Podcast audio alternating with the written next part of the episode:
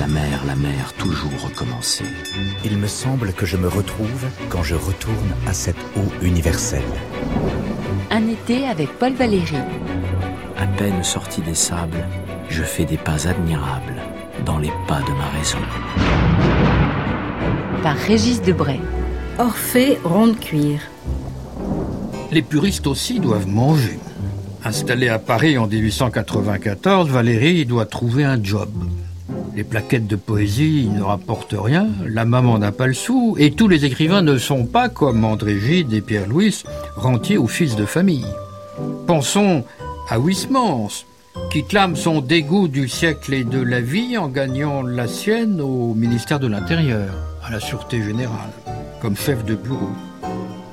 Valérie, lui aussi, va passer un concours administratif, il le réussit et il entre au ministère de la Guerre avec le grade de commis rédacteur de troisième classe à la direction de l'artillerie, section des bâtiments et du contentieux. Moins poétique, on ne pouvait pas. Vous rêvez? Je vous demande le dossier Chaplou, DTV 1875, Arsenal de Toulon. Tenez, tenez, voici votre dossier, mon cher monsieur de Sable. La crème des belles lettres nous a un peu trop habitués aux carrières d'ambassadeurs de haut rang, Alexis Léger, Claudel, Giraudoux, Morand.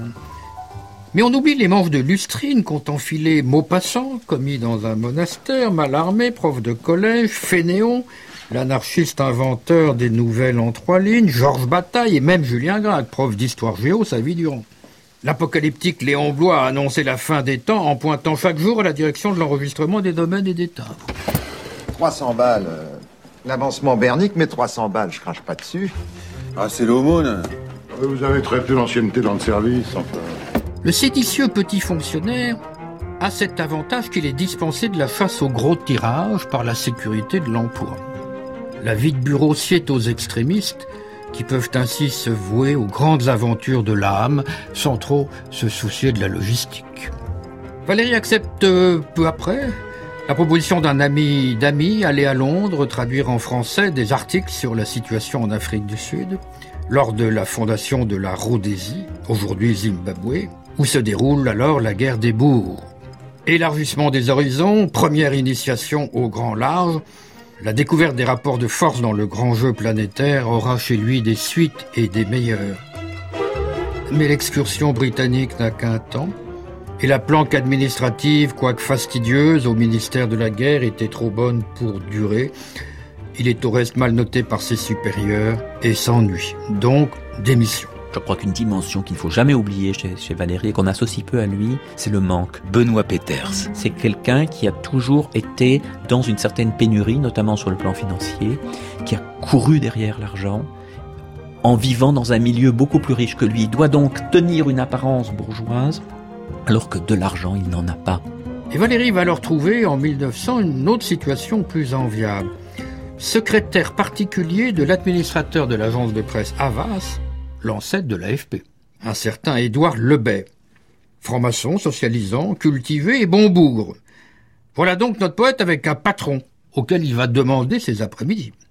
Mais un patron très bien renseigné, qui a beaucoup à offrir, et d'abord le réalisme en politique. C'est une formidable source d'informations sur les conflits en cours. C'est un apprentissage journalistique qui permettra à notre Valérie, un homme tranquille, un corps sédentaire, un esprit vagabond, de garder un œil jusqu'à ses derniers jours sur le dessous des cartes planétaires. À l'époque, où naissant à la vie intellectuelle, Paul Valéry. j'ai trouvé devant moi toute une situation philosophique et artistique d'un certain genre. La jeunesse, cette époque-là, pouvait sentir des inquiétudes devant l'avenir qui s'ouvrait devant elle au point de vue de sa propre production des œuvres d'esprit. Pas besoin de faire le tour du monde ou de prendre l'avion pour saisir mieux qu'Albert Londres, toujours en course, ce qui se trame entre puissance et continent, comme il le fera jusqu'à la fin de sa vie.